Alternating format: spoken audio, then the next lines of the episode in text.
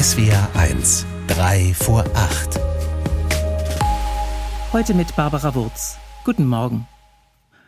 Immer wieder einmal jagt mir das, was da so alles in der Bibel steht, einen ziemlichen Schrecken ein, und zwar aus gleich mehreren Gründen. Erstens erschreckt mich, wie aktuell viele Stellen der Bibel sind. Die beißende Kritik beim Propheten Amos zum Beispiel am Wirtschaftssystem und an den Reichen seiner Zeit. Davon ist heute in evangelischen Gottesdiensten die Rede. Die einfachen Leute damals sind mehr und mehr in die Abhängigkeit von den Reichen geraten. Immer stärker konnten die den Schwächeren ihre Bedingungen aufzwingen und wurden so immer reicher und die Armen immer ärmer und ärmer. Das war vor ungefähr 2800 Jahren im damaligen Königreich Israel. Die Kritik heutzutage an der Ungerechtigkeit im globalen Handel klingt in meinen Ohren aber ganz ähnlich, und ich frage mich, Lernen die Menschen wirklich nichts dazu? Seit Jahrtausenden immer das Gleiche, die Gier gewinnt? Mich erschreckt, dass sich daran scheinbar niemals etwas ändern wird.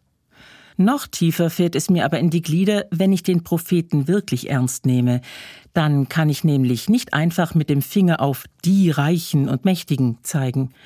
Amos hält ja nicht einfach denen da oben den Spiegel vor, sondern dem ganzen ungerechten System. Jeder, der da mitmacht und drinsteckt, ist Teil davon, also auch ich. Ich kaufe gerne billig ein, profitiere von den Vorteilen des Welthandels und frage nicht so gerne danach, wo die Nachteile liegen. Und verstecke mich dann nur zu gerne hinter der Tatsache, dass ich das große Ganze ja eh nicht ändern kann und gar keine Möglichkeit habe, aus dem System auszusteigen. Das ist dann der letzte Schrecken, den mir der Prophet Amos einjagt, dass ich die Möglichkeit wahrscheinlich wirklich nicht habe, auszusteigen aus dem System, und viele große und kleine Unternehmen oder die Politik auch nicht. Man kann niemanden in dem System pauschal verurteilen oder zum Alleinschuldigen erklären.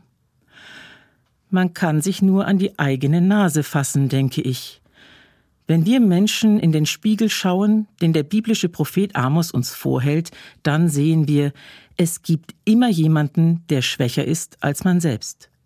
Sogar wenn man nicht viel hat, gibt es sicher einen, der noch schlechter dran ist. Den Propheten ernst nehmen, sich an die eigene Nase fassen und die Schuld für das Unrecht in der Welt nicht auf die da oben schieben. Mir jagt das einen Schrecken ein. Ein Erschrecken vor mir selbst. Barbara Wurz, Stuttgart, Evangelische Kirche.